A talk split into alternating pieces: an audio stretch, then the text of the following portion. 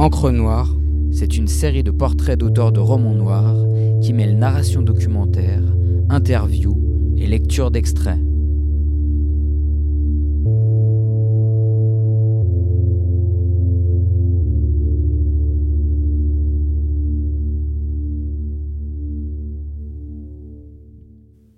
Virginie Despentes entre en littérature en mettant un grand coup de pied dans la porte avec son premier roman Baise-moi, paru en 1994.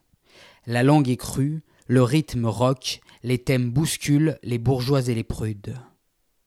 Pour la petite histoire, elle naît à Nancy en 1969 et développe dès l'enfance un goût prononcé pour l'écriture. Après une adolescence compliquée, elle part vivre à Lyon où elle multiplie les petits boulots et fréquente le milieu punk rock elle s'y choisit un nom de plume en référence au quartier des pentes de la Croix-Rousse. Le manuscrit de Baise-moi circule d'abord sous forme de copie dans le milieu alternatif avant de tomber entre les mains de l'éditeur Florent Massot.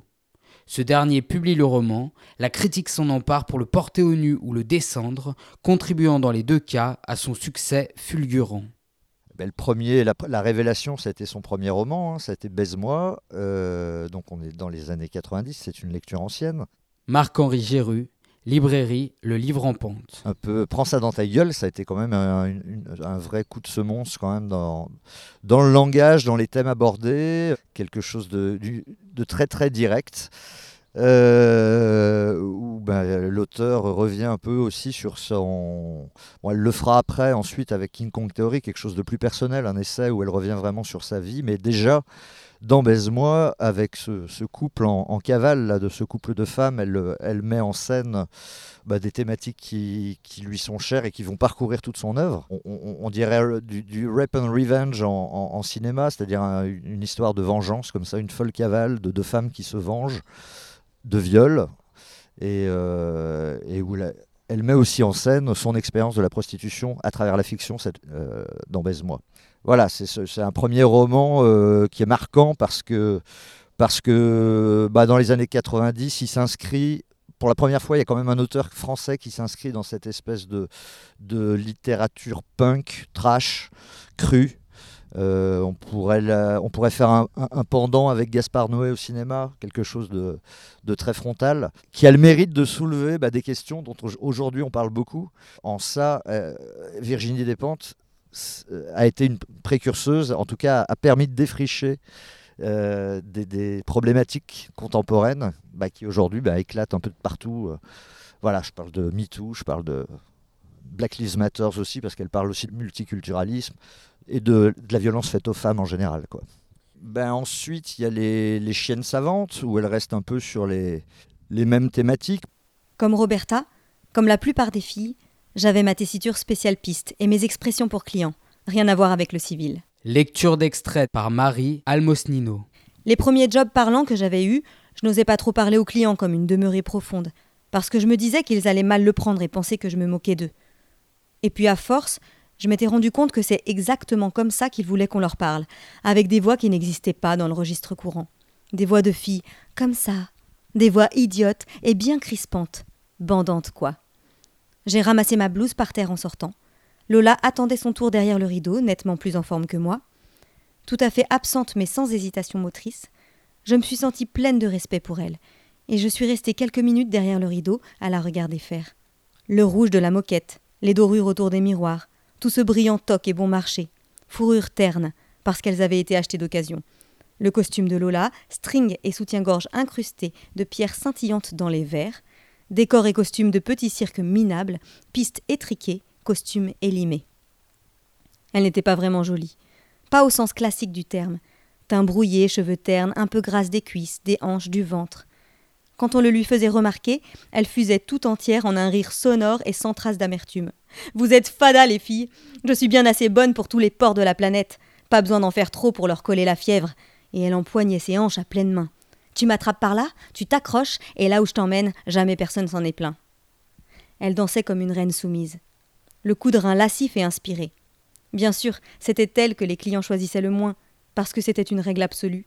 Trop de classe fait un mauvais tapin. En cabine, elle n'excellait pas pour les discussions de thunes, mais elle s'en tirait en murmurant ses cochonneries avec ces drôles de mots qu'elle seule utilisait. Ceux qui s'y laissaient prendre y revenaient plusieurs fois par semaine. Elle les rendait à moitié fous.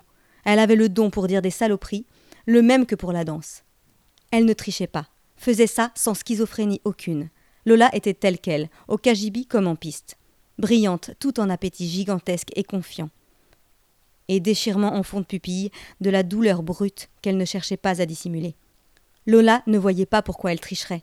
Elle exhibait sans crainte son désarroi, son cul et son vrai rire. Je disais des trucs tout bas. Roberta, arrête-toi, reprends-toi, ça sert à rien, tu vois. Des trucs qui riment pour que ça chante bien, des fois que ça lui apaise quelque chose. Et je l'ai tirée vers moi, un peu forcée à venir dans mes bras, où elle s'est finalement écroulée. J'ai refermé mes bras autour d'elle, je respirais tout doucement, bien profond pour lui filer du calme. Ça lui allait bien, la garce, la gueule toute boursouflée de larmes. Roberta essayait de parler et de pleurer en même temps, alternait les deux. Tu te rends compte? Tu te souviens? Hier elles étaient là, et leurs armoires sont encore pleines et. véhémente et égarée, de la morve qui lui dégoulinait jusque dans la bouche. On passe notre vie à transpirer pour que des connards se branlent, des enculés qu'on voit même pas, et ça leur suffit pas de nous réduire à ça, il faut qu'en plus ils viennent chez toi pour te regarder dessous la peau comment ça fait tes os. Il faut qu'ils nous aient jusqu'au bout. C'est pas assez humiliant comme ça, il faut qu'on ait peur en plus, il faut qu'on en crève, mais tu te rends compte? J'ai essayé une sorte de raisonnement, ça n'a peut-être aucun rapport, Roberta, c'est peut-être pas un client. Aucun rapport? Tu sais ce qu'on est? Des tapins, des putains, du trou à paillettes, de la viande à foutre. Et tu vois comment on va finir par crever? Tu les sens pas rôder? On les a toute la journée, derrière ces foutues vitres qui rôdent avec leurs sales yeux à nous mater comme des porcs. Et maintenant, tu les sens pas rôder? Chez toi, le soir, derrière ta porte, tout prêt à venir pour t'achever. Y a pas de lien? T'as vécu comme une chienne, tu vas mourir comme une chienne. On va t'ôter la peau au couteau pour qu'il reluque ce qu'il y a en dessous, et tu vois pas le lien? Mais ils vont te le faire voir, crois-moi. Tu sens pas qu'on va tout y passer? Tu sens pas que c'est la suite? Les yeux brillants d'exaltation, fièvre malsaine.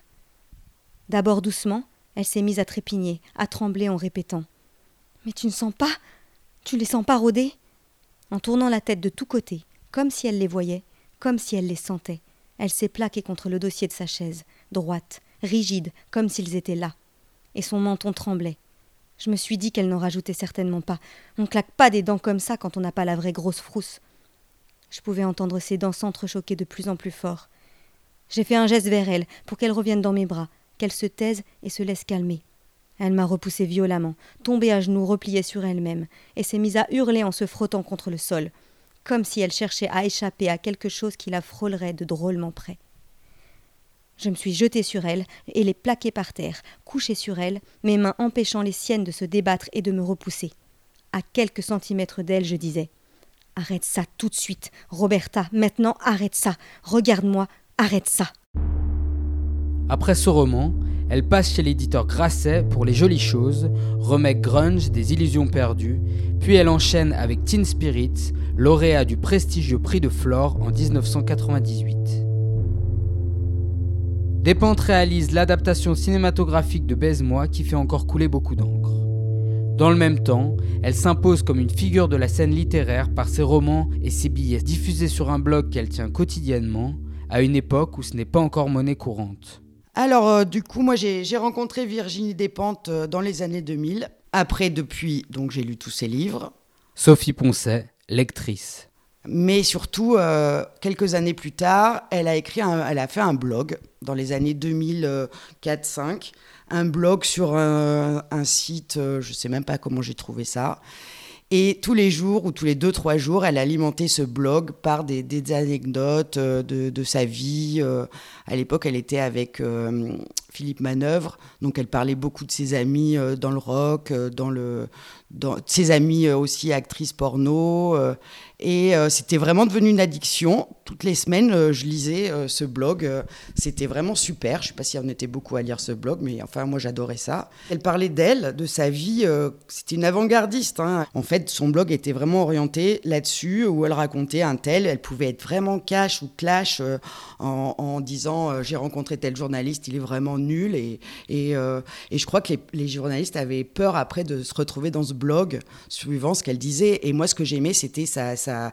Déjà, euh, elle n'avait pas de frein, elle n'avait pas de frontières, elle, euh, elle disait tout ce qu'elle, tout ce qu'elle pouvait, sans, sans, filtre en fait. Voilà, c'est ça que j'aimais bien chez elle et ce qu'on retrouve dans tous ses livres hein, d'ailleurs. Et malheureusement, ce blog a été piraté et il s'est arrêté en 2005.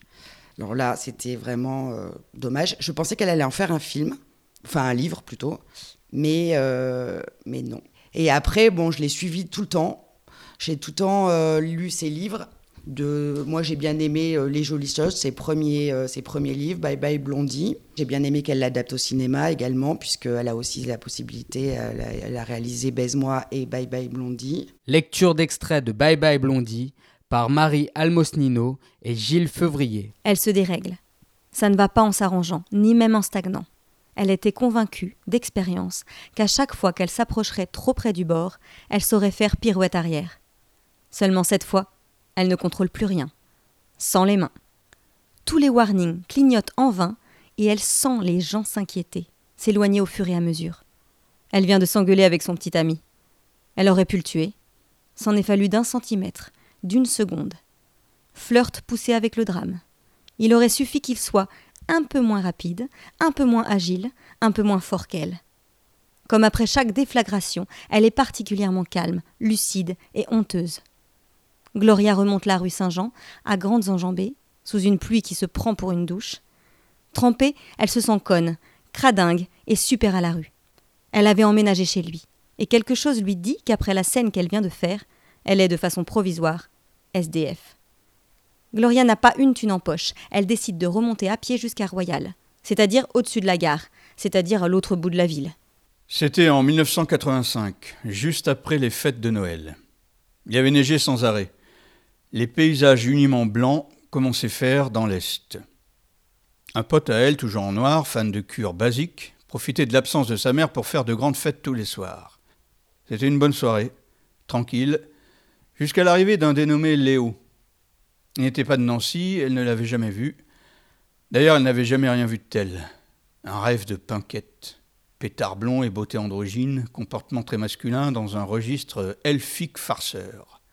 Il portait un perfecto noir hyper étriqué et un jean un peu court sur des creepers bleus électriques. Elle avait eu du mal à le croire en le voyant arriver. Sans même essayer de lui parler directement, elle avait découvert tout un tas de choses à faire dans le coin où il était. Le petit prince en question riait beaucoup. Sa présence n'avait pas effaré que Gloria. La petite assemblée s'était spontanément organisée autour de lui.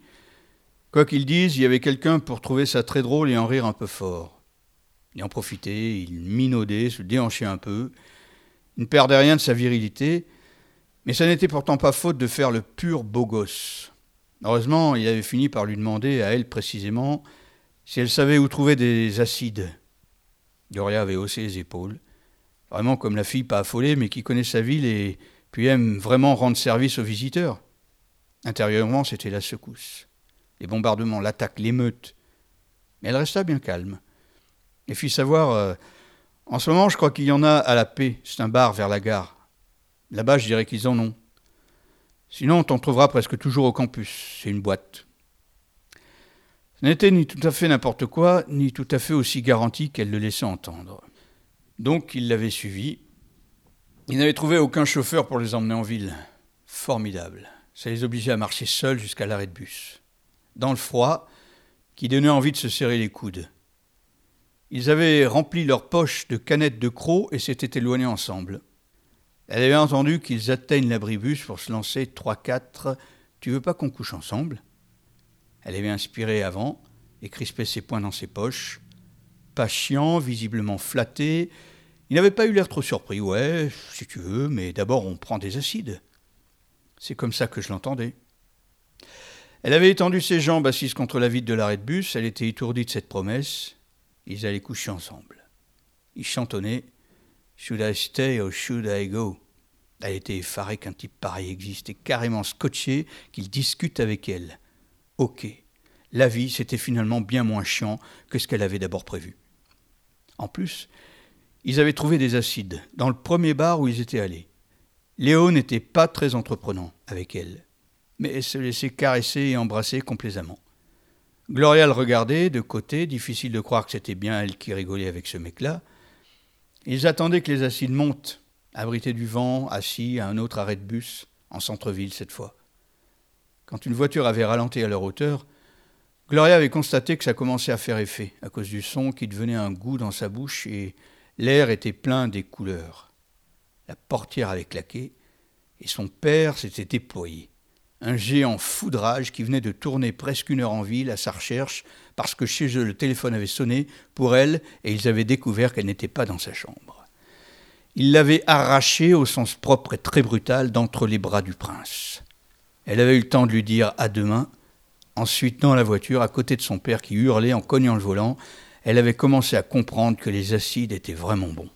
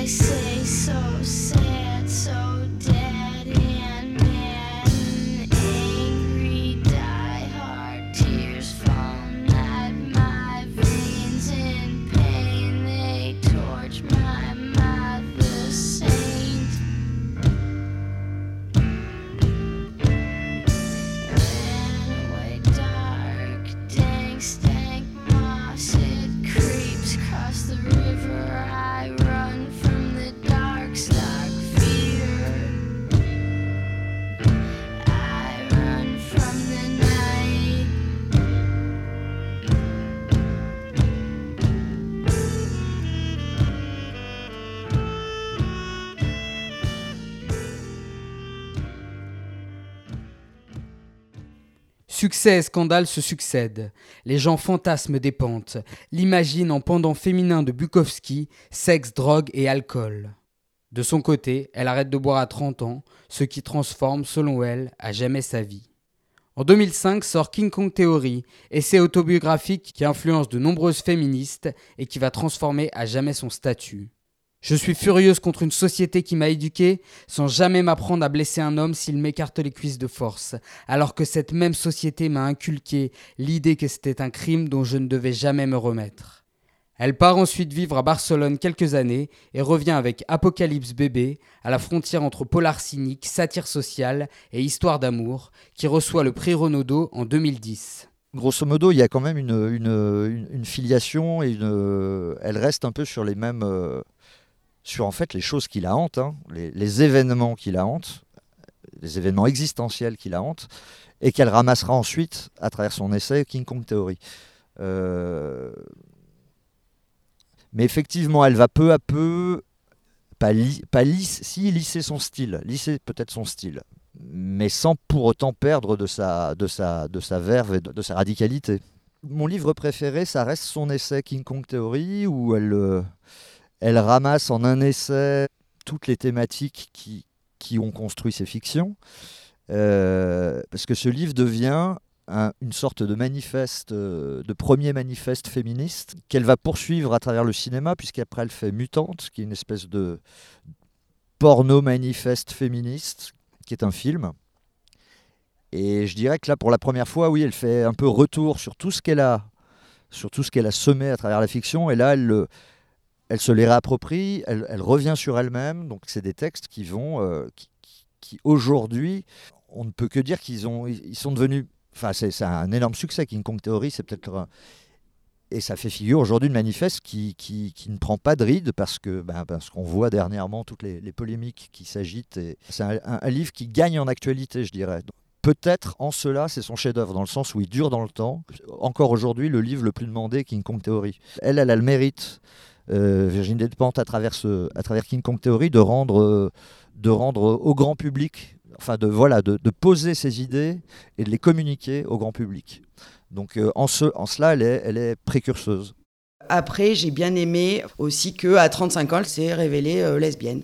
Et d'un coup, euh, elle est partie vivre en Espagne avec une femme, donc Béatrice Preciado, qui est, qui est devenue un homme, puisque maintenant c'est Paul B. Preciado, hein, essayiste, philosophe, vraiment qui, écrit sur le genre.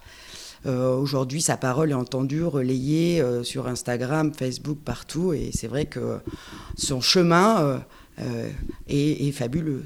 Alors, moi, ce qui me touche en tant que lectrice, effectivement, c'est ces personnages tous différents, hauts en couleur. Je pense que c'est tous des gens qu'elle a rencontrés au fil de sa vie, hein, que ce soit en psychiatrie ou quand elle était dans ses tournées de rock. J'aime son écriture trash, crash, où elle vraiment, elle, elle appelle un cul un cul. Hein, n'ayons pas peur des mots. Ça, j'aime ce côté-là. Et après, euh, ces histoires qui sont souvent euh, très euh, avant-gardistes, les histoires, les personnages, et elle les décrit formidablement bien. Je parlais de King Kong Theory comme chef-d'œuvre, mais il y a Vernon Subutex dans la fiction, qui est quand même une trilogie très ambitieuse, où elle pose une galerie de personnages, où il y a plein de personnages d'ailleurs de romans précédents qui reviennent, comme La Hyène. Plusieurs personnages en fait, personnages, tout le tout l'arrière-fond aussi à Barcelone. C'est des choses qu'elle a qu'elle avait déjà mises en scène à travers des fictions précédentes. Avec le temps, la hyène était devenue une star chez les privés, profession qui n'en compte pourtant pas beaucoup hors la littérature de genre. Extrait d'Apocalypse bébé par Sarah Christian. Spécialité Les disparus. Ensuite, les histoires qu'on raconte à son sujet se diversifient, se contredisent et relèvent de la fiction pure. Tout le monde a quelque chose à raconter sur elle. Les avocats, les indiques, les RG, les keufs, les autres privés, les journalistes, les coiffeuses, le personnel d'hôtel et les putes tout ce qui s'agite dans notre petit univers à sa version de ce qu'elle fabrique, où, comment et avec qui. Elle deal au ministère, couverte par le cabinet de renseignement, elle recrute les putes pour les officiels, elle a des fiches ultra secrètes sur la France-Afrique, elle parle couramment le russe et s'entend bien avec Poutine, elle recherche des otages au Turkistan, elle narcotrafique avec les États sud-américains, elle surveille les intérêts de la scientologie, elle supervise le marché des drogues synthétiques importées d'Asie, les compagnies agroalimentaires lui ont confié la défense de leurs intérêts, le nucléaire n'a aucun secret pour elle, elle est protégée par les islamistes radicaux, elle a une résidence en Suisse, elle voyage souvent en Israël. Mais les récits se recoupent tous sur un point. Elle n'a jamais été condamnée devant aucune cour, parce que ses fichiers sont trop explosifs pour qu'on ne la couvre pas en toutes circonstances. Je surveille la porte d'entrée du coin de l'œil avec une nervosité grandissante. Je répète en boucle les phrases de présentation que j'ai préparées. Je me rassure en me disant qu'elle n'a pas le dixième des activités qu'on lui prête, et qu'en temps de crise, 5000 euros de prime en cash reste une somme dont on discute. Régulièrement, Chromag me demande si je veux reprendre quelque chose. Je refuse, et il ferme les yeux en hochant la tête plusieurs fois, un sourire mystérieux flotte sur ses lèvres, le tout signifiant, j'imagine, qu'elle arrive, qu'il faut savoir attendre, qu'elle doit être occupée à régler une mission spéciale. Le bar s'est rempli, un type, à voix gutturale, braille quelque chose dans les enceintes. Je ne comprendrais jamais qu'on écoute ce genre de musique, on se croirait euh, sur un chantier de grosses œuvres. Et soudain, le visage de Chromag s'éclaire. Et la hyène est à côté de moi. Très grande, les joues creusées, rébane fumée de mec, blouson étriqué en cuir blanc. Elle se prend pour une star. Chromag me désigne du doigt et elle me tend la main. Lucie, vous vouliez me voir? En 2015, Virginie Despentes entame la publication de la série Vernon Subutex, composée de trois volumes. Cette histoire devient rapidement un phénomène littéraire. Le public est au rendez-vous et elle est encensée de toutes parts, du Figaro à Télérama, de l'Express à France Inter. Despentes réussit un tour de force, tant le récit est fulgurant, original et diablement bien construit. Donc effectivement, c'est à l'heure d'aujourd'hui son roman le plus ambitieux, le, roman fourmi de, personnages. Souviens-toi, Vernon, On entrait dans le roc comme on entre dans une cathédrale. Et c'était un vaisseau spatial, cette histoire. Il y avait des saints partout. On ne savait plus devant lequel s'agenouiller pour prier. On savait qu'une fois les jacks débranchés, les musiciens étaient des humains comme les autres, qui faisaient caca et se mouchaient quand ils chopaient la crève, mais ça, ça changeait rien. On s'en foutait des héros. Ce qu'on voulait, c'était ce son. Ça nous transperçait, ça nous terrassait, ça nous décollait. Ça existait. Ça nous a tous fait cette même chose au départ. Merde, ça existe. C'était trop large pour nos corps. Des jeunesses au galop, on savait rien de la chance qu'on avait. Je me souviens du type qui m'a montré sur un manche les trois accords de Louis Louis, et j'ai réalisé dans la nuit qu'avec ça, je pouvais jouer presque tous les classiques. Quand t'avais de la corne au bout des doigts pour la première fois, c'était comme décrocher ton CAP. Le premier morceau que j'ai su jouer en entier, c'était She's Calling You. Elle m'a pris un été. C'était une guerre qu'on faisait contre la tiédeur. On inventait la vie qu'on voulait avoir et aucun rabat-joie n'était là pour nous prévenir qu'à la fin, on renoncerait. Quand j'avais 16 ans, personne n'aurait pu me faire croire que je n'étais pas exactement où je devais être. Dans un camion G7, assis sur la roue, à grelotter avec six potes sans être sûr d'avoir mis assez d'essence pour rentrer, mais aucun d'entre nous n'était troublé par le doute. C'était la dernière aventure du monde civilisé. Le reste, tu te souviens, c'était pas tabou, on n'était pas énervé contre qui que ce soit, le reste, ça n'existait pas. On a vécu nos jeunesses dans des bulles en acier blindé. Il y avait des alchimies d'enthousiasme, des choses dont on ne connaissait encore rien des revers. On se trouver des surnoms, tout était intéressant, même les trucs les plus cons. Est-ce qu'on joue demain? C'était la seule question que je me posais. On vivait dans l'arsène des micros ouverts, le chuintement du jack qu'on branche, la chaleur des projos, faire la première partie des tugs et trouver des tickets conso constituait l'essentiel de notre aventure. Et ça nous remplissait.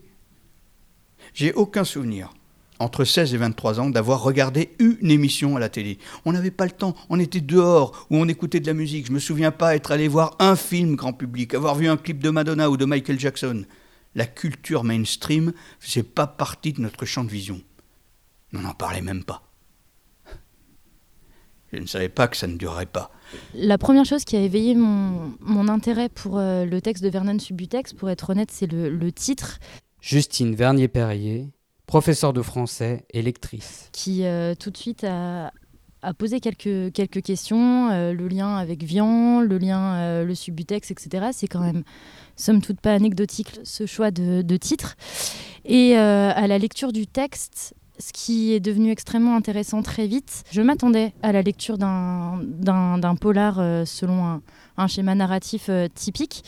Et finalement, quel que soit le, tome de la trilogie de, Vernon Subutex, on s'aperçoit assez rapidement que l'enquête euh, proposée euh, par Despentes sert davantage de prétexte à ce qui va se dérouler d'un point de vue sociologique dans, le texte. C'est-à-dire qu'elle propose euh, une espèce de comédie humaine contemporaine, on est vraiment sur le pendant 21e, euh, enfin, entre le 20e et le 21e siècle de ce qu'a pu euh, être euh, l'épopée des Rougon-Macquart au 19e siècle, à travers une galerie de portraits hyper réalistes. Hyper réalistes parce que ce sont des personnes qu'on pourrait croiser au, quotidien. Et Virginie Despentes propose dans son texte une approche sociologique de la ville d'aujourd'hui on a vraiment affaire à un trombinoscope extrêmement vaste et, varié à travers une série de portraits qui ont l'avantage et la richesse certaine de ne pas proposer des visions euh, clichés de, l'humanité dans tout ce qui fait la, richesse de la plume de, de Despentes. Et ce, grâce à non pas une, une forme de nostalgie qu'on pourrait à l'origine attribuer à, l'écriture et à ses personnages, mais euh, une forme d'empathie, d'une écriture extrêmement sensible que propose, euh, que propose Despentes dans l'approche de ces personnages. Si la variété des portraits et dans la plume, on sent une écriture qui est sans concession, euh, écrite au vitriol, avec une, une, acidité quasiment dans le, les, les, mots qui sont choisis, chaque terme est pesé. On, a quand même une écriture qui est extrêmement sensible et une projection dans l'humanité qui est celle de l'autre. et cette altérité qui fait, qui fait l'humanité du texte. La dynamique littéraire qui me semble être, être celle de, de dépendre dans, l'approche de, des personnages qu'elle qu'elle dépeint, euh, dans, Vernon Subutex. Et le terme de dépeint me semble, approprié parce qu'on a vraiment une subtilité euh, par touche en fait qui est, apportée euh, au personnage, c'est-à-dire que chaque, personnage finalement va, va porter en lui-même une espèce de, de, pluralité, de, fin, de complexité qui, qui est extrêmement particulière. Et dans, dans cette pléiade d'existence, en fait, on va vraiment creuser la, des questionnements contemporains on, est face à des, personnes qui se, qui se questionnent elles-mêmes sur la réalité de leur monde, sur la réalité de l'être au monde, et euh, comment être dans ce monde, dans ce monde en, perpétuel euh, changement, en perpétuelle modification? Et on en vient à des, constats qui sont parfois euh, extrêmement violents face à une, dans une société qui est, qui est parfois morose, extrêmement lissée fade. Et en fait, la brillance de ces personnages réside dans leur diversité. Et du coup, ce questionnement autour de l'identité, qui est très important, finalement, ce qui, ce qui fait l'importance et l'épaisseur de cette réflexion autour de l'identité, me semble-t-il, dans un, climat de, lutte sociale, de lutte euh, finalement de questionnements sociétaux également. Euh, dans quelle mesure est-ce qu'on... Qui sommes-nous? Comment est-ce qu'on fonde une identité? Et pourquoi fonder une identité? Y a-t-il une nécessité à fonder une identité? Et typiquement, les personnages que sont, euh, que sont le, papa euh, Selim et sa, fille Aïcha, qui est une jeune fille étudiante, voilée, etc., nous mènent à un, raisonnement et un questionnement sur... Euh, dans ce texte sur l'islam, sommes-nous dans une quête identitaire entre tradition, monde en perpétuelle évolution?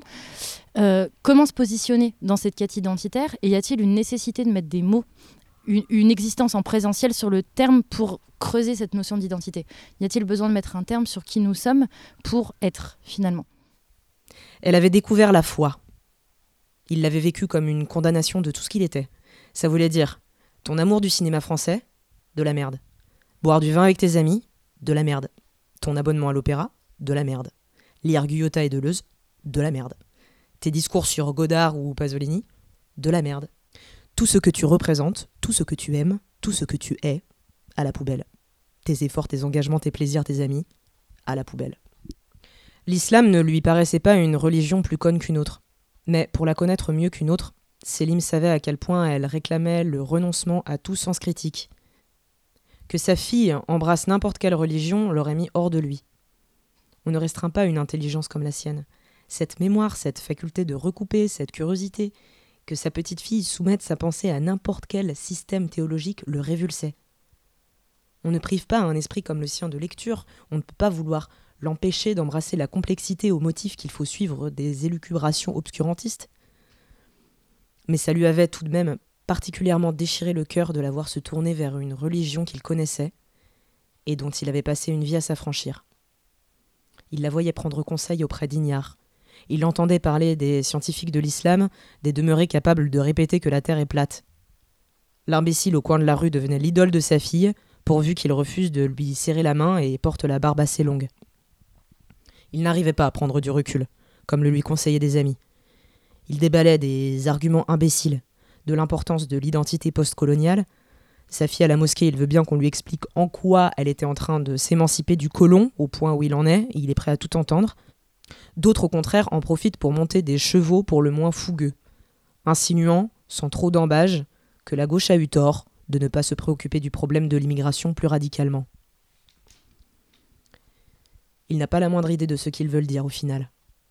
Plus de prison Plus de contrôle Plus d'exécution peut-être? Ces solutions qui ne sont que des nouveaux problèmes, plus graves encore que ceux qu'elle prétendait résoudre. Il s'en fout, lui, de l'immigration il leur parle d'une gamine qu'il a élevée ici. Sa fille ne devrait plus se soucier de savoir d'où sont venus ses grands-parents. Si elle s'était passionnée pour la langue, la littérature, l'histoire de son pays ou la musique des Gnawi, il aurait vu ça d'un œil différent, mais il lui est pénible d'entendre certains collègues pérorer sur le droit des filles à porter le voile ou à renouer avec leurs racines. Ce sont les mêmes qui pleurent quand ils apprennent la mort de Chavez. Si demain, le président de la France leur parlait de Jésus pour guérir son cancer, il ferait une jaunisse, mais quand ça se passe chez les petites gens, un taré mégalomane est un leader charismatique. Ça suffira pour les bougnoules, hein, Chavez, de la même façon qu'un Poutine a ses qualités pour les Russes. Le jour où ces gens verront leur fille épouser un royaliste, ils se mettront au lit 15 jours, mais quand la sienne prend le voile, on lui rappelle qu'il relève du folklore et on vient lui parler couscous et guerre d'Algérie. C'est devenu ça, cette gauche qui l'a enthousiasmé, plus jeune.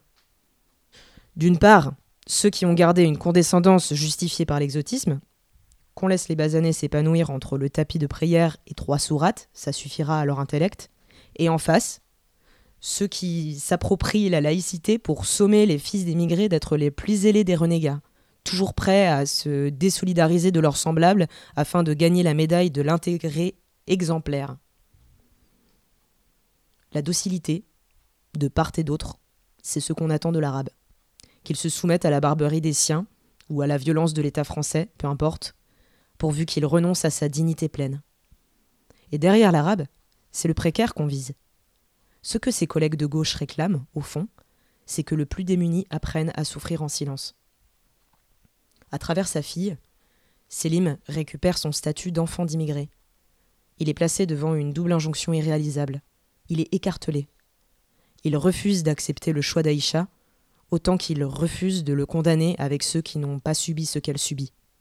Donc dans cette quête de, vérité euh, existentielle, on, creuse cette, euh, pléthore de, questionnements et une variété de, personnages euh, dans une société en bascule finalement, où on, est dans une, une, espèce de métamorphose d'une société qui passe d'un âge d'or, enfin en tout cas qui semblait être un âge d'or, à euh, une société en déchéance, une forme de déliquescence un petit peu pathétique de nos personnages, qui, et c'est dans cette absurdité, entre autres, le tome 2 de Vernon Subutex va questionner cette espèce de vacuité de, de l'être, tout en montrant que le lien euh, humain entre ces personnes qui ont un cheminement euh, personnel extrêmement divers vont trouver une unité dans cette, dans cette absurdité, cette vacuité en fait. Donc on revient au sens initial de l'être ensemble dans sa, dans sa diversité.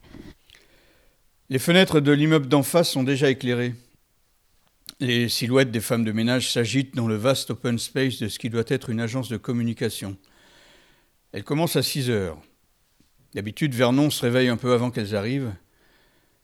Il a envie d'un café serré, d'une cigarette à filtre jaune. Il aimerait se griller une tranche de pain et déjeuner en parcourant les gros titres du Parisien sur son ordinateur. Il n'a pas acheté de café depuis des semaines. Les cigarettes qu'il roule le matin en éventrant les mégots de la veille sont si fines que c'est comme tirer sur du papier. Il n'y a rien à manger dans ses placards, mais il a conservé son abonnement à Internet. Le prélèvement se fait le jour où tombe l'allocation logement. Depuis quelques mois, elle est versée directement au propriétaire, mais c'est quand même passé jusque-là, pourvu que ça dure. Son abonnement de téléphone portable a été suspendu, il se casse plus la tête à acheter des forfaits. Face à la débâcle, Vernon garde une ligne de conduite. Il fait le mec qui remarque rien de particulier. Il a contemplé les choses s'affaisser au ralenti, puis l'effondrement s'est accéléré. Mais Vernon n'a cédé ni sur l'indifférence, ni sur l'élégance. Dans la rue, l'évocation des objets qu'il a laissés dans l'appartement alors qu'il aurait dû les prendre décroche des jets de pierre dans sa poitrine. Il touche du bout des doigts le papier administratif plié en quatre dans sa poche arrière. Ses mains tremblent, elles ne lui obéissent plus. Il faut qu'il se pose, qu'il réfléchisse au calme et trouve comment arranger tout ça. Mille euros. C'est beaucoup, mais ça se trouve. Ses affaires ne sont pas perdues. Il y a davantage de choses auxquelles il tient que ce à quoi il s'attendait. La montre que Jean-Noël lui a offerte. Les tests pressing du premier album des Thugs qu'il a récupéré par hasard quand le label manager du Guniaf Movement a squatté chez lui quelque temps. La flasque Motorhead Kev lui avait ramené d'une virée à Londres. Le tirage original d'une photo de Jello Biafra que Carole avait prise à New York. Et le Selby dédicacé. La menace d'une expulsion planait sur lui depuis si longtemps qu'il avait fini par croire que c'était la vieille sirène d'une guerre qu'il gagnerait toujours. La ville sans argent, Vernon la pratique depuis un moment. Salle de ciné, magasin de fringues, brasserie, musée, il y a peu d'endroits où l'on puisse s'asseoir au chaud sans rien payer. Restent les gares, le métro, les bibliothèques et les églises et quelques bancs qui n'ont pas été arrachés pour éviter que les gens comme lui s'assoient gratuitement trop longtemps.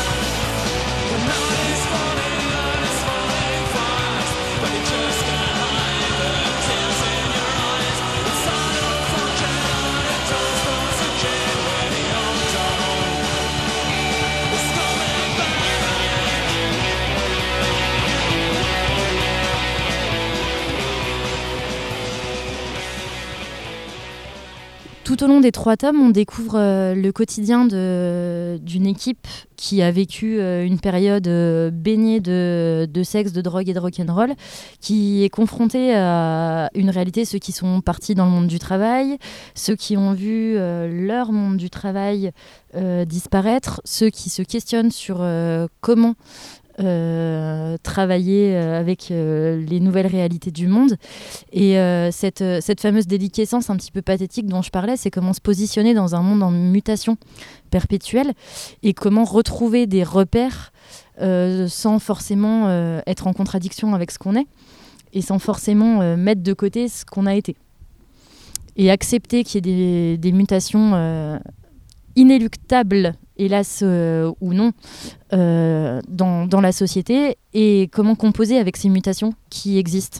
On fait cette, cette, euh, ce constat lié à, à l'émergence dans, au début de, de, la vie de Vernon, de la jeune vie de Vernon en tout cas, l'émergence d'une contre-culture, d'une façon de, de, concevoir le monde et la société de, selon des, des contre-codes politique en tout cas, et euh, ce qui est devenu cette contre-culture, avec entre autres le personnage du producteur d'Opalais, qui est un, producteur plus proche du, euh, prédateur que euh, du passionné de, musique, et donc c'est un constat qui est assez, tragique dans l'idée même de ce qu'est le tragique, c'est que inéluctablement, ce qui avait émergé de l'idée de contre-culture comme un projet sociétal global a été extrêmement lissé et rendu morose et fade par euh, des contraintes, euh, des contraintes liées à, un ultralibéralisme ambiant en fait. Le lecteur finalement se laisse complètement embarquer dans ces trois tomes de la trilogie qui sont écrits de façon extrêmement différente,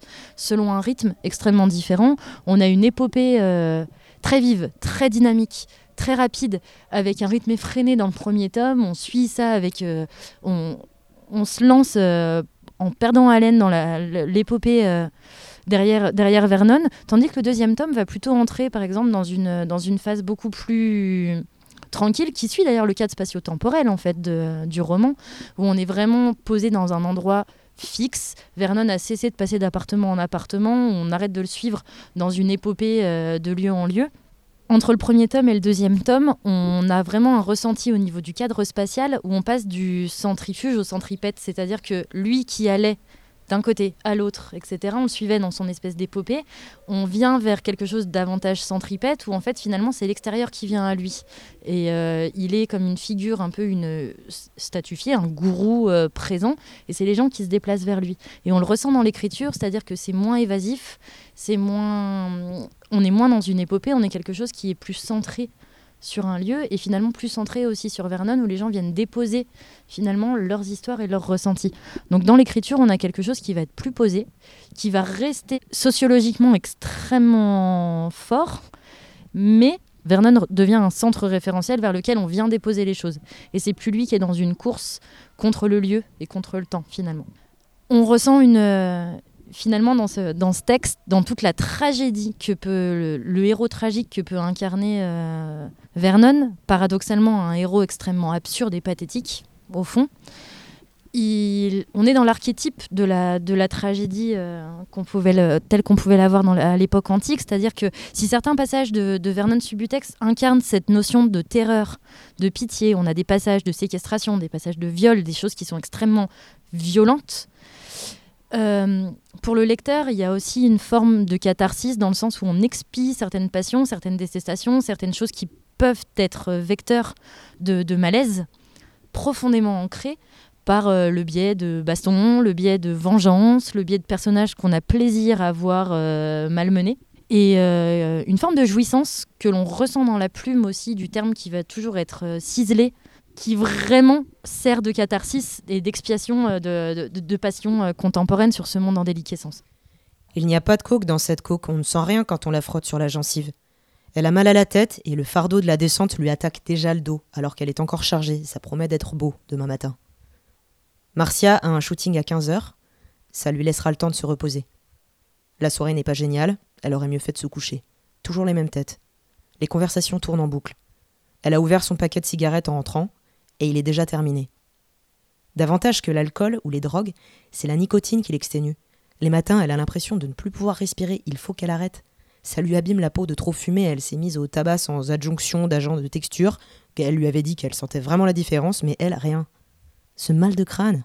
Ça fait bien une heure qu'elle est à la même place, elle s'est assise à côté de Framboise qui roule des joints d'herbe pure sans s'arrêter. Une heure qu'elle promet d'aller se coucher, bruit blanc dans les gencives, super désagréable, elle connaît ça par cœur. Demain, il faut qu'elle se repose. Aux premières notes, sa conscience s'ouvre en deux. Construction. La version espagnole de Viglietti. Une série d'images en mouvement, avec les odeurs et les sons, ce que son corps éprouvait à ce moment précis. Feuilleter un livre dans le désordre, elle ne choisit pas ce qui arrive. Amo aquella como si fuese última. Elle s'appelait Léo. Elle avait copié la coupe de cheveux d'Isabella Rossellini. Belo Horizonte. Les arbres dans la ville, puissants, le vert intense, comme dans les pays du Sud, quand ça pousse même contre le béton, grimpe au ciel en un mouvement. Quartier Floresta, maison basse, le tourne-disque dans la maison des parents de Silvio, absent, et ce morceau en boucle pendant des jours les obsédait. Dans cette pièce, huitième étage avec terrasse dans le triangle d'or de Paris, personne n'a eu quinze ans comme elle. Elle s'est sectionnée. Elle voulait partir pour l'Europe. Si on lui avait dit alors, euh, si on lui avait dit à quel point tout serait merveilleux, est-ce que ça aurait modifié quelque chose à l'impatience qui la dévorait Por esa arpia que un día nos va a anular y escupir y por las moscas y besos que nos vendrán a cubrir. Cette chanson la fascinait, sa spirale tragique, tout son pays, une tension vers le drame chaloupé. Amó aquella vez como si fuese última. Besó a su mujer como si fuese última. Y a cada hijo suyo cual si fuese el único y atravesó la calle con su paso tímido. Subió a la construcción como si fuese máquina. Alzó en el balcón cuatro paredes sólidas. Ladrillo con ladrillo en un diseño mágico, sus ojos embotados de cemento y lágrimas. Sentóse a descansar como si fuese sábado. Comió su pobre arroz como si fuese un príncipe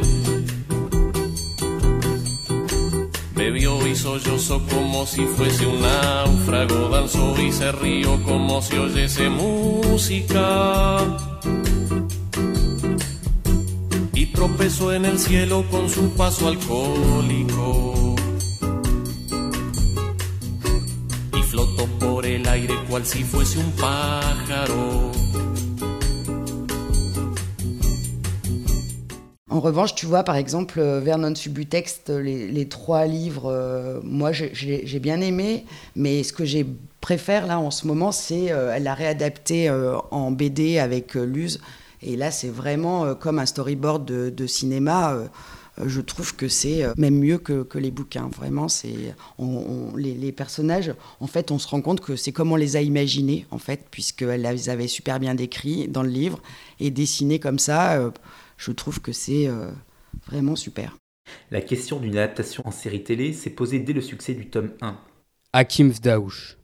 Grande fan des romans, la scénariste et réalisatrice Cathy Vernet, à qui Canal Plus propose l'adaptation pour le petit écran, reconnaît la qualité du récit choral, mais émet des doutes sur le fait que cela puisse faire une bonne série télé. En effet, c'est un roman qui multiplie les points de vue, les ellipses et les longs monologues intérieurs dans une prose coup de poing qui reste difficile à représenter à l'image. Il faut réussir à trahir tout en trahissant rien. Tel va être le défi qui sera relevé au cours des quatre années d'écriture. Avec Romain Duris en tête d'affiche, Vernon Subudex sera au final une libre adaptation du roman de Virginie Despentes, une série de 9 épisodes de 30 minutes qui ne couvrira que les deux premiers romans. Une fiction plus douce que le matériau d'origine, mais tout aussi rock. La série a les qualités et les défauts d'une œuvre chorale, à savoir que certains personnages sont plus attachants que d'autres. On peut aussi reprocher aux créateurs de la série d'avoir choisi un format atypique, 9 épisodes de 30 minutes, alors que les autres créations originales de Canal+, eux, sont plutôt sur du 10 épisodes de 50 minutes. Certaines intrigues secondaires se voient sacrifiées au profil d'autres, mais le rythme reste soutenu et ne laisse pas de place au temps mort et à l'ennui. Virginie Despentes a fait partie de l'aventure, mais n'est pas allée au-delà du stade de la pré-production. Petit à petit, elle a vu son héros disparaître entre les mains des scénaristes qui, selon elle, manquaient de vision et de cohérence. Au moment du lancement de la série en 2019, elle se confiera sans filtre à la presse. Au début, j'ai accepté de bosser sur l'adaptation car Cathy Vernet avait fait un truc qui s'appelait Hard et que je n'avais pas trouvé horrible. Mais au bout de trois mois, ça s'est délité. Elle est le frère d'un très haut placé de Vivendi, très proche de Bolloré. Ça, je l'ai compris quand on a commencé à travailler. Tu te rends vite compte qu'il n'y a pas de discussion possible. Toi, tu vas partir, et elle, elle va rester faire ce qu'elle veut. Et c'est ce qui s'est passé. Oui, il y, a, un phénomène de pente depuis le début en fait. Dans les années 90, elle, elle apparaît avec une, écriture et un, franc-parler frontal qui est extrêmement rare dans la littérature française. Ça, c'est le premier phénomène, cette espèce de, de, de, de figure punk, féministe, euh, trash. Et ensuite, il y a, je dirais, un deuxième phénomène qui, qui est en cours aujourd'hui, euh, qui est soulevé par toutes les, les, les questions, euh, tous les débats autour des, bah, des violences faites aux femmes, mais aussi, euh, mais aussi des, des violences faites aux étrangers, à- parce que voilà, cette, cette parole en soutien aux minorités. Et là, euh, je pense que la parole de Virginie Despentes n'est pas près de prendre des rides.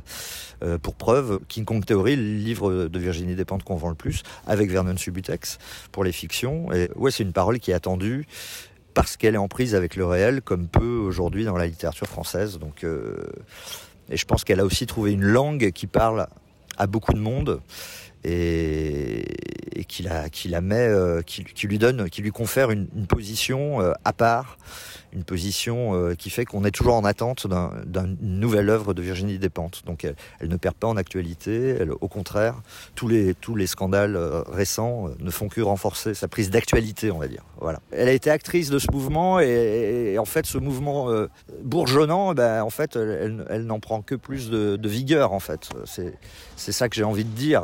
Et aujourd'hui, c'est marrant comme partie d'un, truc très anarcho-punk au début. Aujourd'hui, elle en était appelée à se prononcer sur, sur les grandes questions qui agitent notre société, donc à devenir presque un, porte-voix de tous ces combats contre différentes cri- discriminations. Donc un personnage vraiment euh, dont on attend une parole publique et qu'un grand nombre attend, alors qu'avant elle avait vraiment une, audience beaucoup plus restreinte. Donc il y, a- a comme ça une caisse de résonance de, Virginie Despentes qui, s'est amplifiée. Et, euh, et c'est très bien parce que c'est des questions qui méritent d'être posées et résolues. Moi, j'ai connu Despentes par King Kong Theory. Et j'ai trouvé ça vraiment riche à l'époque parce que c'était un positionnement radical, mais écrit et de manière très très assumée, depuis une expérience sensible et très personnelle. Et ça, c'est quelque chose qui traverse l'écriture de Dépente, je trouve. C'est une attention, une intention même, de faire croître en nous l'espace sensible, de chercher ça et de revendiquer ça. Euh, on retrouve la notion de lien invisible notamment, et puis tout ce qui constitue un corps collectif aussi. Et euh, cette porosité-là dont elle parle, elle peut donner lieu à une euh, qualité d'écoute particulière, elle peut être liée à une qualité d'écoute particulière. Et euh, cette porosité-là, elle en parle dans une de ses tribunes qui a été partagée à l'automne 2020 pendant le séminaire de Paul Preciado qui s'appelle Une nouvelle histoire de la sexualité. Et c'est une tribune que je trouve très riche et fine, dans laquelle elle situe très précisément son endroit de parole en tant que elle, Virginie Despentes, et dans laquelle elle fait notamment une espèce de manifeste pour l'écoute sincère. La frontière de mon corps, ce n'est pas le bout de mes doigts, ni la pointe de mes cheveux. La frontière de ma conscience n'est pas ma force de conviction, c'est l'air vicié que je respire et l'air vicieux que je rejette. La boucle dans laquelle je m'inscris est bien plus large que celle que ma peau définit. L'épiderme n'est pas ma frontière. Tu n'es pas protégé de moi, je ne suis pas protégé de toi. Ta réalité me traverse, même si on ne se regarde pas, même si on ne baise pas, même si je ne vis pas sous ton toit. Chaque fois que tu as le courage de faire ce qu'il te convient de faire, ta liberté me contamine. Chaque fois que j'ai le courage de dire ce que j'ai à dire, ma liberté te contamine.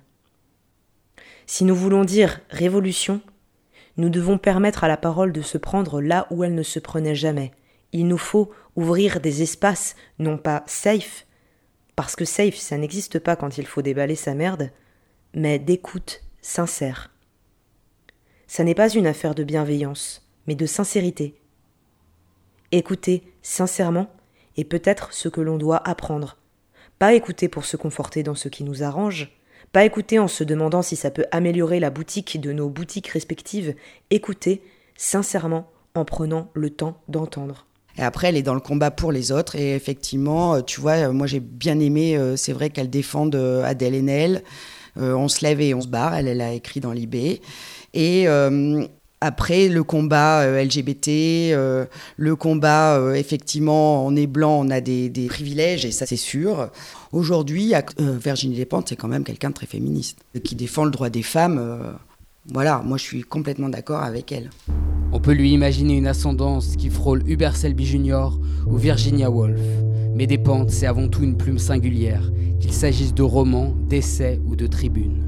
Une langue écrite qui sonne à l'oreille, les métaphores filées qui donnent à son style une force de caractère, des thématiques qu'elle soulève avant tout le monde. Les grands thèmes universels, l'amour, la violence, la sexualité, la politique sont présents dans toute son œuvre, ainsi que la musique, sous-texte dans le rythme des mots ou dans la photographie d'une époque. Euh, moi, je l'apparenterais peut-être plus à Bret Easton Ellis. Bon, en même temps, hein, il y, a quand même ce, cadre un peu de bas-fond, de, ce cadre très prolétaire, très, très dur, qui, transpire et qui a là de commun avec Hubert Selby Jr.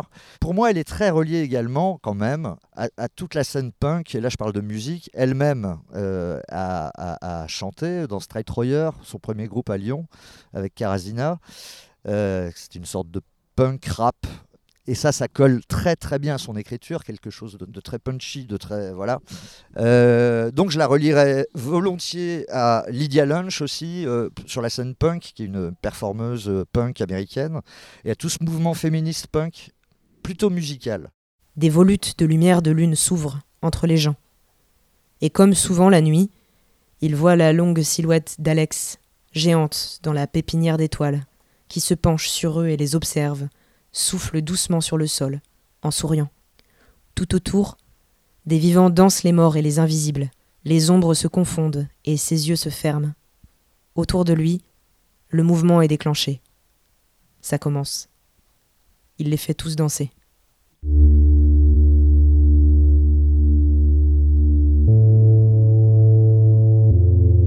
C'était Encre Noire, avec des lectures de Marie Almosnino, Gilles Fevrier et Sarah Christian, des interventions de Marc-Henri Géru, Sophie Poncet, Justine Vernier-Perrier et Hakim Fdaouche. Musique Lydia Lunch, de Tugs et Daniel Viglietti. Production et réalisation Amaury Ballet.